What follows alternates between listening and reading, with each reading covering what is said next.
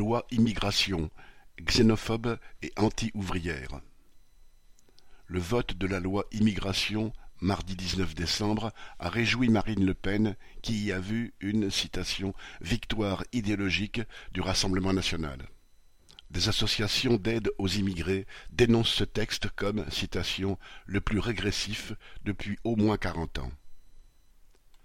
La loi proposée par Gérald Darmanin, qui était censée s'appuyer sur « une jambe droite », plus répressive contre l'immigration irrégulière et « une jambe gauche », avec la régularisation des sans-papiers travaillant dans des métiers en tension,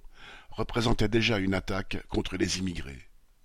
Mais pour obtenir les voix des élus de droite et d'extrême droite, sans lesquels le texte n'aurait pas pu être adopté, le gouvernement a cédé à presque toutes leurs exigences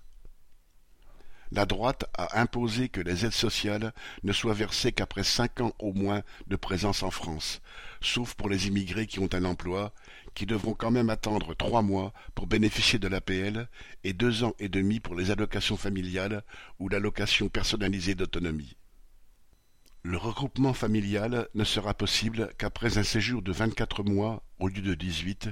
et le conjoint qui arrive devra avoir un niveau de français minimum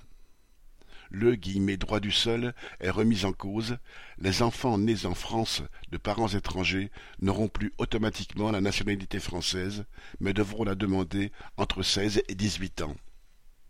La loi permettra la déchéance de nationalité pour les binationaux condamnés pour le meurtre d'une personne dépositaire de l'autorité publique, élargissant ainsi une mesure s'appliquant déjà dans les affaires de terrorisme les jeunes étrangers qui veulent étudier en France devront déposer une caution pour obtenir un titre de séjour. Des quotas d'immigration fixés par le Parlement pour trois ans seront instaurés. La répression contre l'immigration irrégulière sera renforcée. Les étrangers sous le coup d'une OQTF, obligation de quitter le territoire français, ne pourront plus accéder à un hébergement d'urgence et iront grossir le nombre de ceux qui sont à la rue un délit de séjour irrégulier en France sera passible de 3 750 euros d'amende et de trois ans d'interdiction du territoire. Hélène Comte